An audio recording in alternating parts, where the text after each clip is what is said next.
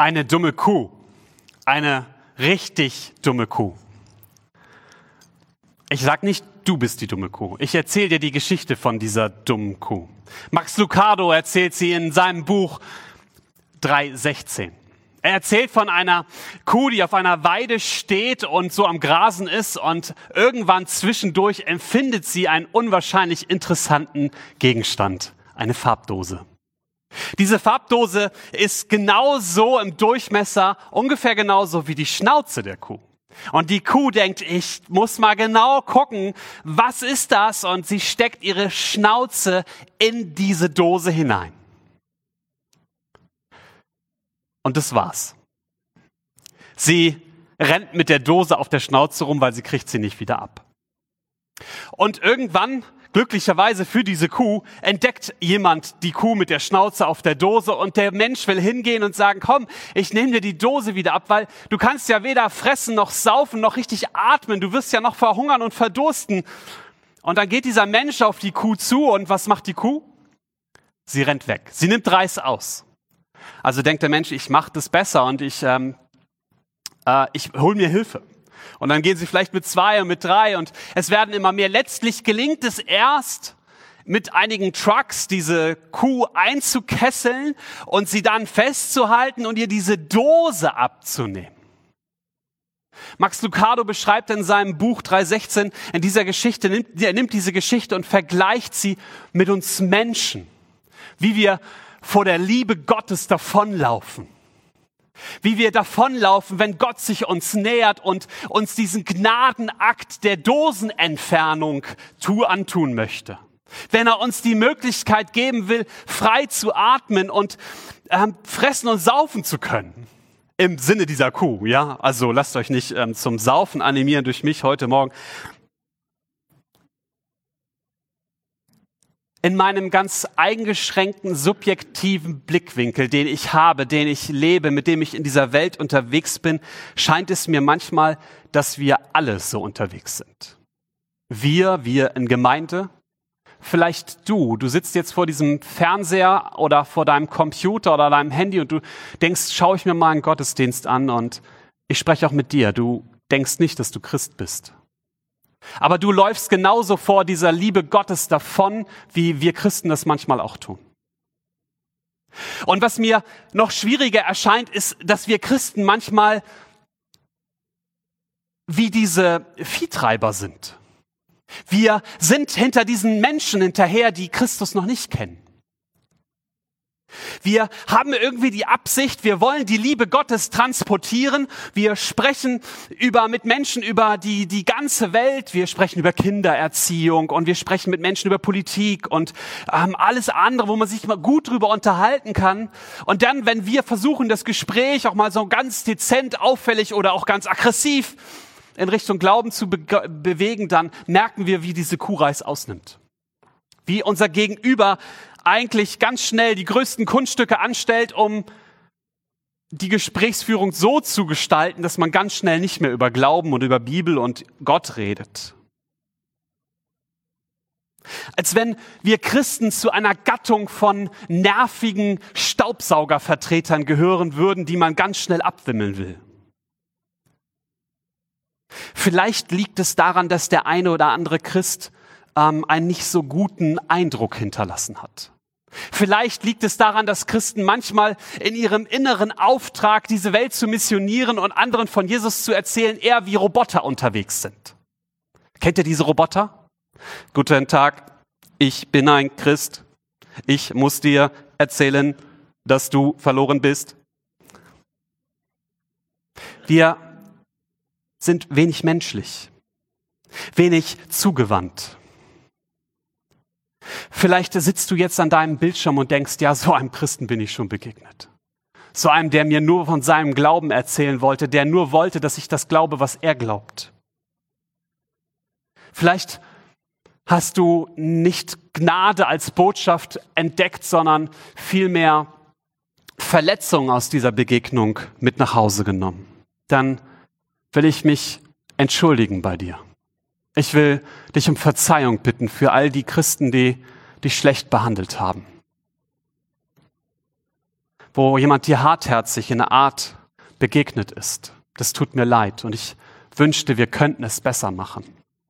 Ich wünschte, wir würden fehlerfrei sein und unseren Mitmenschen voller Liebe und Mitleid und Barmherzigkeit begegnen. Aber es ist nicht nur der Aspekt, wie wir mit anderen umgehen, sondern auch, wie wir mit uns selbst umgehen. Wir selber laufen doch auch vor der Gnade davon. Vor den Dingen, wo Gott uns befreien will, wo er sagt, ich will euch Gutes tun. Wir selbst laufen davon. Und vielleicht ist diese Predigt nicht die Predigt, die zuallererst sich an die Menschen richtet, die noch nie etwas von Jesus gehört haben und von dieser Botschaft der Gnade, sondern diese Predigt, und das ist auch meine Absicht, ist zuerst eine Predigt an meine Geschwister. Geschwister sind Brüder und Schwestern, sind die, die das gleiche glauben und denken und irgendwie fühlen und dieses gleiche Vertrauen auf diesen einen Gott haben wie ich. Und ich will dir nicht sagen, wie du Dinge sagen, machen musst in erster Linie. Ich will heute über eine Haltung sprechen. Etwas, was sich tief in deinem Herzen verankern soll. Etwas, was wir immer wieder einüben müssen.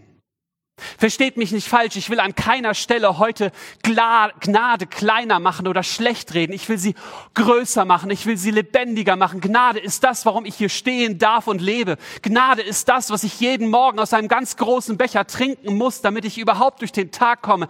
Gnade ist das Beste, was es für mich in dieser Welt gibt. Aber Gnade kann ich nicht weitergeben, kann ich nicht an mein Herz ranlassen, nur durch Gehorsam. Gnade wird nicht serviert auf einem Tablett des Gehorsams, sondern auf einem Tisch der Barmherzigkeit. Denn der Auftrag, in diese Welt hinauszugehen, so wie wir in Matthäus 28 finden oder in Markus 16, wo es heißt, geht hinaus und erzählt Menschen davon, dem guten Evangelium, von der guten Botschaft. Dieser Auftrag steht für mich zumindestens auf Augenhöhe, wenn nicht sogar ein bisschen nachrangig zu dem höchsten Gebot, welches wir finden im Neuen Testament und im Alten. Und wir lesen heute einen Text aus dem Lukas-Evangelium. Jetzt darfst du dort vor dem Bildschirm oder auch hier, ihr dürft eure Bibel rausholen.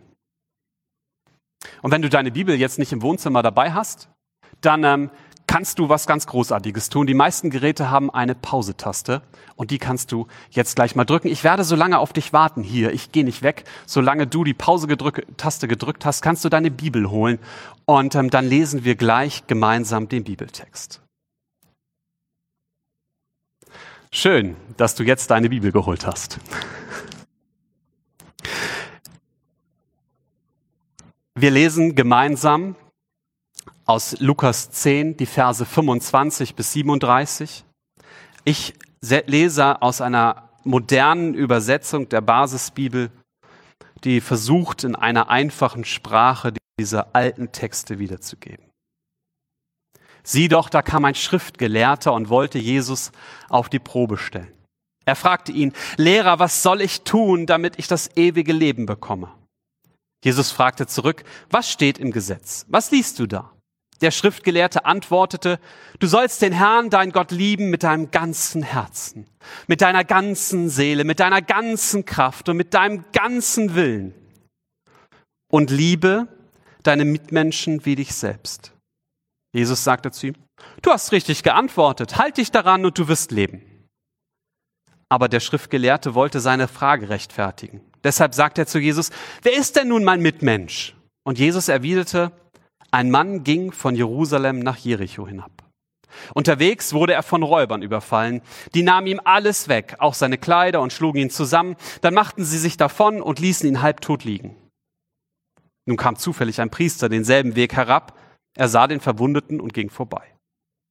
Genauso machte es ein Levit, als er zu der Stelle kam. Er sah den Verwundeten und ging vorbei. Aber dann kam ein Reisender aus Samarien dorthin. Als er den Verwundeten sah, hatte er Mitleid mit ihm. Er ging zu ihm hin, behandelte seine Wunden mit Öl und Wein und verband sie. Dann setzte er ihn auf sein eigenes Reittier, brachte ihn in ein Gasthaus und pflegte ihn. Am nächsten Tag holte er zwei Silberstücke hervor, gab sie dem Wirt und sagte, pflege deine Verwundeten, pflege den Verwundeten. Wenn es mehr kostet, werde ich es dir geben, wenn ich wiederkomme. Was meinst du? Wer von den dreien ist dem Mann, der von den Räubern überfallen wurde, als Mitmensch begegnet? Der Schriftgelehrte antwortete, der Mitleid hatte und sich um ihn gekümmert hat. Da sagte Jesus zu ihm, dann geh und mach du es ebenso. Alles beginnt mit dieser Frage, was soll ich tun? Kennst du diese Frage, dieses, es wäre so viel einfacher, wenn wir im Glauben nur To-Do-Listen abarbeiten müssten. Wenn es so einfach wäre zu sagen, das sind die Dinge, die ich machen muss. Und der Schriftgelehrte geht sogar noch einen Schritt weiter. Er hängt sogar noch dran. Was muss ich tun, damit ich ewiges Leben habe? Damit ich das Beste raushole? Damit es für mich das beste Ergebnis gibt? Jesus lässt sich an dieser Stelle nicht auf das Glatteis führen. Er kontert mit einer Gegenfrage und die Antwort führt zum höchsten Gebot. Zu dem Gebot der Liebe, dem Gebot Gottes, Gott zu lieben, dem Gebot Menschen zu lieben. Und dann kommt diese Frage und er hakt nochmal nach. Er will Jesus irgendwie, er will nicht locker lassen und sich auch rechtfertigen, übersetzt die Bibel, die Basisbibel an dieser Stelle. Und er fragt, ja, fragt, wer ist denn mein Nächster? Wer ist denn der, um den ich mich kümmern soll? Und ich will dir heute Morgen relativ knapp, weil das ist nicht mein Fokus, dir zu erklären, wer dein Nächster ist. Aber ich will es dir dennoch sagen, wenn ich mir diesen Text anschaue, dann springen mich vier Kriterien an, die kannst du innerlich abarbeiten, wenn du einen Menschen siehst und ähm, dann weißt du, ob das dein Nächster ist oder nicht. Und das erste Kriterium ist, ein, dein Nächster ist der, dem es etwas Schlechtes passiert. Das ist ähm, vielleicht in einer Zeit von heute, wo man viel Menschen sieht oder nicht sieht, je nachdem, in was für einer Blase man sich bewegt, ähm, Menschen, denen was Schlechtes passiert ist, das sind deine Nächsten. Jemand, der ganz offensichtlich Hilfe braucht. Jemanden, dem was Schreckliches passiert ist. Und es geht hier nicht um die Frage, warum ist dem das passiert? Was hat er alles nicht gemacht oder gemacht, dass ihm das passiert ist? Sondern nur die Frage, dem ist was Schlechtes passiert oder nicht? Und wenn ihm was Schlechtes passiert ist, dann ist das schon mal ein Kriterium. Weil in dieser Welt ist es einfach so, shit happens, heißt es im Englischen ich kann es nicht anders ausdrücken, es passieren einfach dumme und schreckliche Sachen in unserem Leben. Das zweite Kriterium, wie du deinen Nächsten identifizieren kannst, ist, dieses Problem, das der Mensch hat, berührt dein Herz. Ich finde das in diesen etwas älteren Übersetzungen, wie zum Beispiel der Elberfelder schön, da heißt es, er wurde innerlich bewegt. Er hatte Mitleid, heißt es in der Basisbibel. Er hat das Problem in seinem Herzen bewegt. Er hat das Gegenüber gesehen und wahrgenommen, ja, das, das macht was mit mir, dass der so ein Problem hat. Dann kommt das dritte Kriterium. Für den kannst du was tun.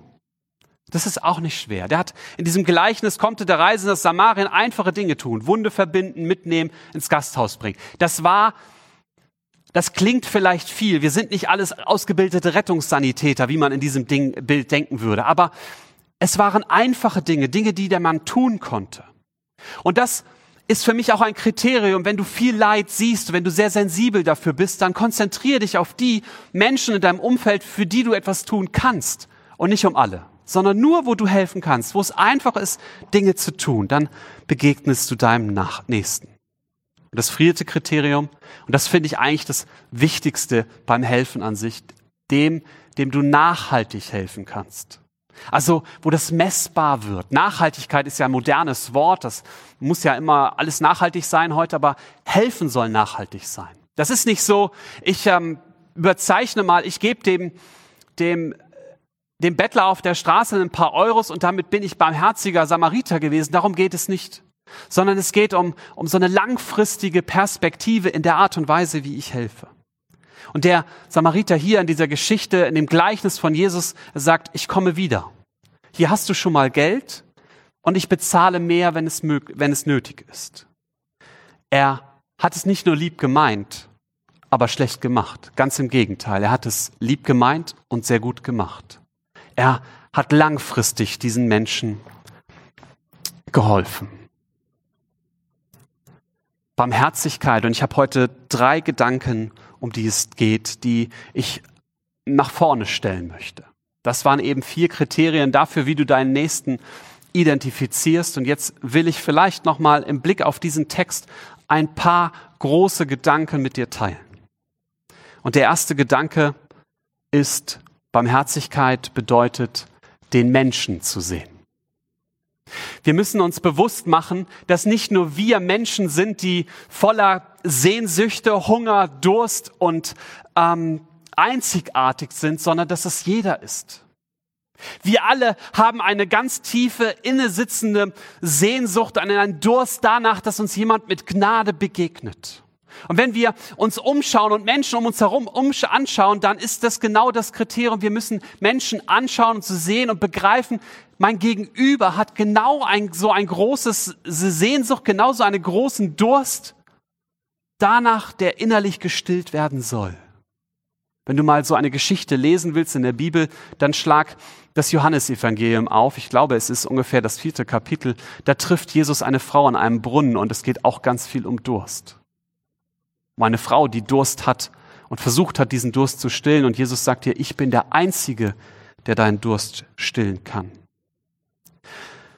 Wenn wir einen Menschen sehen, dann bedeutet das, dass wir genau hinschauen und dass wir uns zurücknehmen. Dann geht es nicht darum zu erzählen, wie es uns geht, sondern zu fragen, wie geht es dir? Was bewegt dein Herz? Ich, es gibt so Geschichten in der Bibel, Jesus begegnet mal einem Mann und der schreit die ganze Zeit hinter ihm her und sagt, Rabbi, Rabbi, hier höre mich, komm zu mir. Und, und Jesus, und er ist blind, glaube ich, oder irgendwie gelähmt und ist ganz offensichtlich sein Problem. Und Jesus geht zu ihm hin und sagt, was, was soll ich dir tun? Womit soll ich dir helfen? Und jeder andere hätte natürlich gedacht, ist doch offensichtlich, was der will. Ist, ist doch klar, was der, man sieht doch, nein, einen Menschen zu sehen bedeutet zu fragen, was, was kann ich für dich tun? Auch wenn es ein offensichtliches Problem gibt. Vielleicht ist das gar nicht die Not, die der Mensch hat. Vielleicht ist er blind und glücklich und muss gar nicht geheilt werden. Gut, in diesem Fall wollte er wirklich sehen oder laufen oder was auch immer da war. Ich will noch einen Gedanken. Barmherzigkeit bedeutet, den Menschen zu sehen, den Nächsten, den Fremden lieben. Es gibt ein unwahrscheinlich starkes Zitat, das ich mit dir jetzt anschauen möchte. Es ist von einem Oberrabbiner, der Jonathan Sachs heißt. Jonathan Sachs hat folgenden Satz gesagt. Die hebräische Bibel, also das Alte Testament, befiehlt uns in einem Vers, du sollst deinen Nächsten lieben wie dich selbst. Doch in 36 Versen heißt es, du sollst den Fremdling lieben. Ich finde diesen Gedanken ganz spannend. Es geht erstmal beim diesem Gebot, was der Mann hier sagt, dieser Oberrabbiner, darum, wir finden viel mehr Stellen darum, dass wir Fremde lieben sollen, anstatt unseres Nächsten. Vielleicht ist das Gleiche gemeint, aber dieser Gedanke, einen Fremden lieben, jemanden, den ich nicht kenne, der nicht so tickt wie ich. Und er verschärft in der Folge seiner Ausführung den Gedanken noch stärker, indem er Folgendes sagt. Und ich bitte dich, dich nicht an dem Wort religiös aufzuhängen. Vielleicht ersetzt du es für dich durch glaubensmäßige Herausforderung. Und dort heißt es, die größte religiöse Herausforderung besteht darin, das Bild Gottes in einem Menschen zu erkennen, der nicht nach unserem Bild geschaffen ist. Die größte Herausforderung im Glauben besteht darin, dass wir das Bild Gottes in einem Menschen sehen, der nicht nach unserem Bild geschaffen ist. Wir denken, wir glauben, Gott hat Menschen nach seinem Bild geschaffen. Und doch begegnen wir so vielen Menschen, als wenn sie nach unserem Bild geschaffen wurden. Als wenn sie so ticken und so denken und so sein müssten wie wir. Und wir müssen uns aber auf die Suche machen nach dem, was Gott in diese eine Person hineingelegt hat, in diesem einen, was in dem Gegenüber so einzigartig und von Gott hineingelegt wurde. Barmherzigkeit bedeutet, den Menschen zu sehen. Es bedeutet aber auch, dass du im letzten Gedanken dazu als Unterpunkt auf dich schaust und in der gleichen Barmherzigkeit dir gegenüber begegnest. Lieben wie dich selbst heißt es in diesem Text. Wir sollen unsere Mitmenschen lieben, wie wir uns selber lieben. Wisst ihr, wer der größte Kritiker in meinem Leben ist? Ich selber. Ich kann mich komplett auseinandernehmen und wenn ich damit fertig bin, ist ganz wenig von mir über manchmal. Das ist nicht immer gut. Und ich brauche viel, viel mehr Barmherzigkeit für mein Leben und für meine Situation und wie ich mit Dingen umgehe. Viel, viel mehr von der Liebe Gottes, die ich für mich akzeptiere und umsetze. Aber das gilt für alles in beide Richtungen, für den anderen und für mich zu sehen, was Gott in mich hineingelegt hat, was Gott in andere hineingelegt hat, genau hinzuschauen, mir Zeit zu nehmen und zu sagen, das ist das, was Gott tun will durch mich, an mir, was er schon getan hat, was er in mich reingelegt hat, wie er mir begegnen will. Mein zweiter großer Gedanke, und den habe ich ganz bewusst ein bisschen ähm, ja, ein bisschen herausfordernd formuliert. Barmherzigkeit ist das Gegenteil von blindem Gehorsam. Es heißt ja in dieser Geschichte, im Prinzip gehen ein Priester und ein Levit vorbei. Und wenn du schon lange mit Kirche und Gemeinde unterwegs bist, dann hast du da heute nicht das erste Mal eine Predigt über den barmherzigen Samariter gehört.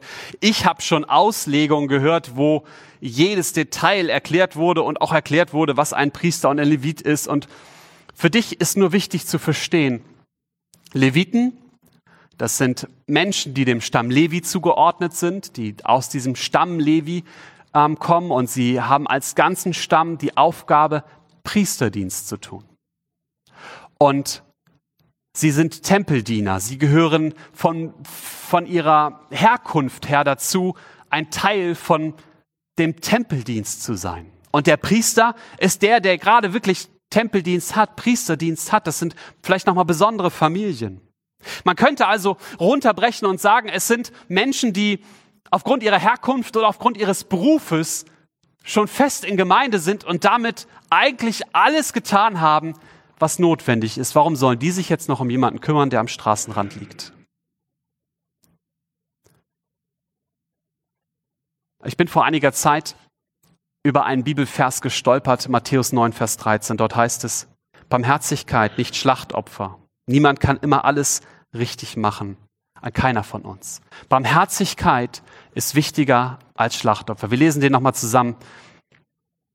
Überlegt noch einmal, was es bedeutet, wenn Gott sagt, ich will, dass ihr barmherzig seid und nicht, dass ihr mir irgendwelche Opfer bringt.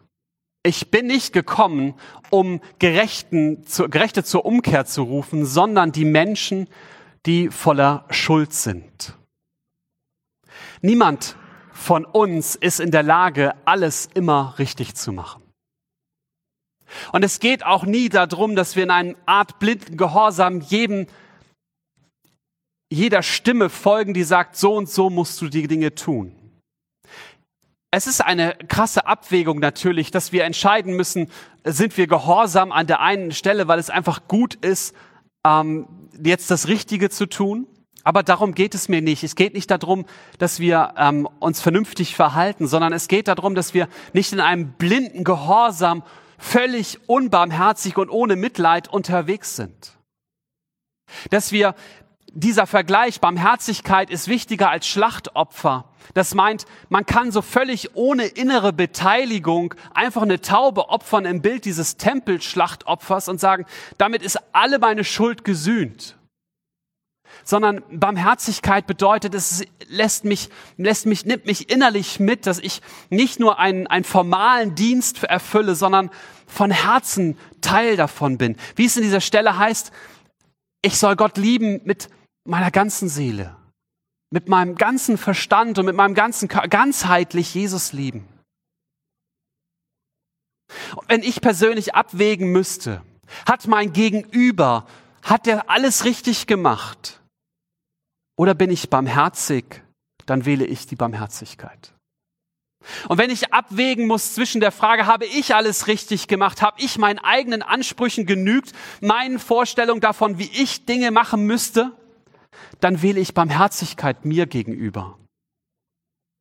Wenn ich, und das ist nochmal das Krasse vielleicht, wenn ich abwägen müsste zwischen dem Missionsauftrag und dem Gebot der Liebe, dann würde ich den Weg der Barmherzigkeit wählen und somit dem Gebot der Liebe folgen im ersten Schritt. Aber du musst nicht wählen, du musst dich nicht entscheiden, zumindest nicht in dieser Frage. Du kannst dich aber entscheiden, dir ein gutes Beispiel zu nehmen, wie du deine Mitmenschen siehst, wie du auf sie zugehst, wie du sie wahrnimmst, voll und ganz und dich dann dazu voller Bedacht entscheidest, eine, eine liebevolle Aussage zu treffen, wie man Menschen davon erzählen kann, dass sie geliebte Menschen sind, von Gott geliebt und es, es einen unwahrscheinlich großartigen Plan gibt, sie aus ihrer Schuld und ihrer Verlorenheit herauszuretten. Und wenn du mutig bist, dann nimm deine Bibel und studier sie. Dann schau mal in die Apostelgeschichte. Da gibt es eine Geschichte, wie der Apostel Paulus in Athen ankommt. Und er ist schon einige Tage da und er hat sich mit der Geschichte und den Menschen vor Ort auseinandergesetzt und er hat sie studiert und hat sich alles angeguckt. Und dann fängt er an und er stellt sich auf einen großen Stein, den Areopag, so heißt dieser Stein. Der steht in Athen. Das ist so eine, ein, wie ein Marktplatz, auf dem werden alle öffentlichen Verkündigungen und Entscheidungen getroffen. Das ist ein Ort, wo man zum ganzen Volk spricht. Und an dieser Stelle wo er sich ganz strategisch hinstellt und dann ganz genau überlegt, was sage ich diesen Menschen, spricht er eine Botschaft, die die Zuhörer abholt, in ihre Situation hineinspricht und ihnen zeigt, wer Gott ist. Das schafft er in einer Rede. In einer Zeit wie heute braucht es vielleicht viel, viel mehr Schritte zwischendurch. Denn letztlich, und das ist mein letzter großer Gedanke, Barmherzigkeit bringt Gnade mit. Ich will eine Bibelstelle mit euch anschauen aus dem Hebräerbrief. Hebräer 4, Vers 16. Lasst uns nun mit Freimütigkeit hinzutreten zum Thron der Gnade, damit wir Barmherzigkeit empfangen und Gnade finden zur rechten Hilfe. Wisst ihr, selbst Prediger und Theologiestudierten, die lesen solche Texte jahrelang und stolpern nicht einmal darüber, wie häufig die beiden Dinge zusammen genannt werden. Das heißt hier, damit wir Barmherzigkeit empfangen und Gnade finden. Du kannst Barmherzigkeit und Gnade nicht voneinander trennen. Es ist, wäre ja völlig lieblos, nur Gnade zu transportieren. Stellt euch mal vor, ihr wollt essen gehen und ihr habt die Wahl zwischen einer Kantine und einem schönen Restaurant. Und wenn ich von Kantine rede, dann denke ich an so einen Gefängnisfilm, wo diese amerikanischen Kantinen in so einem Gefängnis sind. Es gibt keine Teller und kein schönes Buffet und es gibt nur diese Alu-Tabletts mit diesen Aufteilungen drinne und dann gibt es Kartoffelpüree. Ich mag Kartoffelpüree. Kartoffelpüree kann so richtig lecker sein. Aber dann steht da so eine, und verzeiht mir dieses Bild, ich will nie mehr, aber das passt so gut rein, so eine korpulente Frau mit so einem Haarnetz mit so einer grimmigen Stimmung. Und dann nimmt sie den Kartoffelpüree und klatscht ihn dir mit, vollem, mit voller Kraft auf dein Tablett. Batsch! Hast du deine Gnade? Und auf der anderen Seite dieses Bild von einem schönen Restaurant. Zwei Plätze, Jesus und du. Und der Tisch wird gedeckt, der Kellner kommt, der Geist Gottes kommt. Ich übertreibe jetzt im Bild, aber und dann, dann gibt es auch Kartoffelpüree. Und es ist schön angerichtet auf einem tollen Teller. Der Teller ist noch ein bisschen warm und du merkst einfach, hier hat jemand Kartoffelpüree gemacht mit unwahrscheinlich viel Liebe. Nochmal der Satz vom Anfang. Gnade wird nicht serviert auf einem Tablett des Gehorsams, sondern auf einem Tisch der Barmherzigkeit. Wenn wir Gnade für uns finden wollen, Gnade in diese Welt transportieren wollen, dann funktioniert das nicht, indem wir Gehorsamsschritte tun, sondern indem wir barmherzig mit uns und mit unseren Mitmenschen sind. Der Johannes war ein Mann, der Jesus ganz nah am Herzen war. So heißt es in einem der Briefe, den er schreibt, und ich finde es total spannend. Er öffnet seinen Brief quasi damit im dritten Vers, heißt es das. Ich zeige euch das mal. 2. Johannes 3. Gnade, Barmherzigkeit und Frieden werden bei uns sein. Leute, hört noch mal. Gnade, Barmherzigkeit und Frieden werden bei uns sein.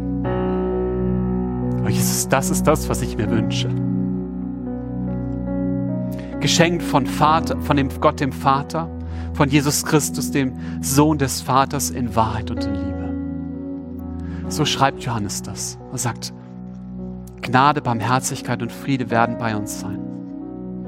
Und auch damit ihr versteht, wie, wie das Gnade und Barmherzigkeit immer zusammenkommen, noch ein alttestamentlicher Psalm, der das unterstreichen soll. Psalm 145, Vers 8.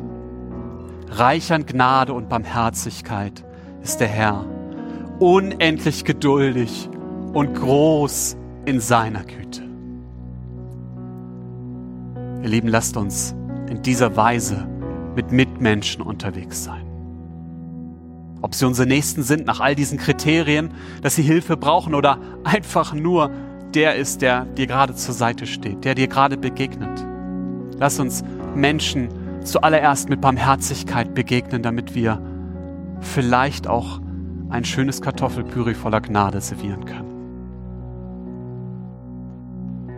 Reich an Gnade und Barmherzigkeit ist der Herr, unendlich geduldig und groß in seiner Güte.